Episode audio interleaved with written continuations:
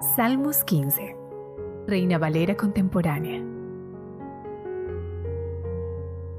Para habitar en el monte de Dios. Salmo de David.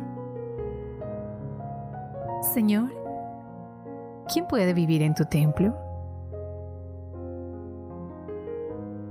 ¿Quién puede habitar en tu santo monte? El que vive rectamente y practica la justicia. El que es sincero consigo mismo.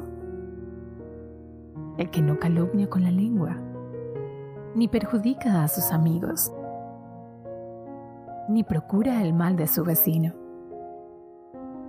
El que desprecia al que Dios desprecia, pero honra al que da honra a Dios.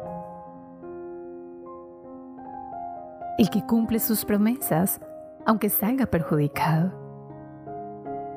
El que no presta dinero con interés, ni acepta soborno en contra del inocente.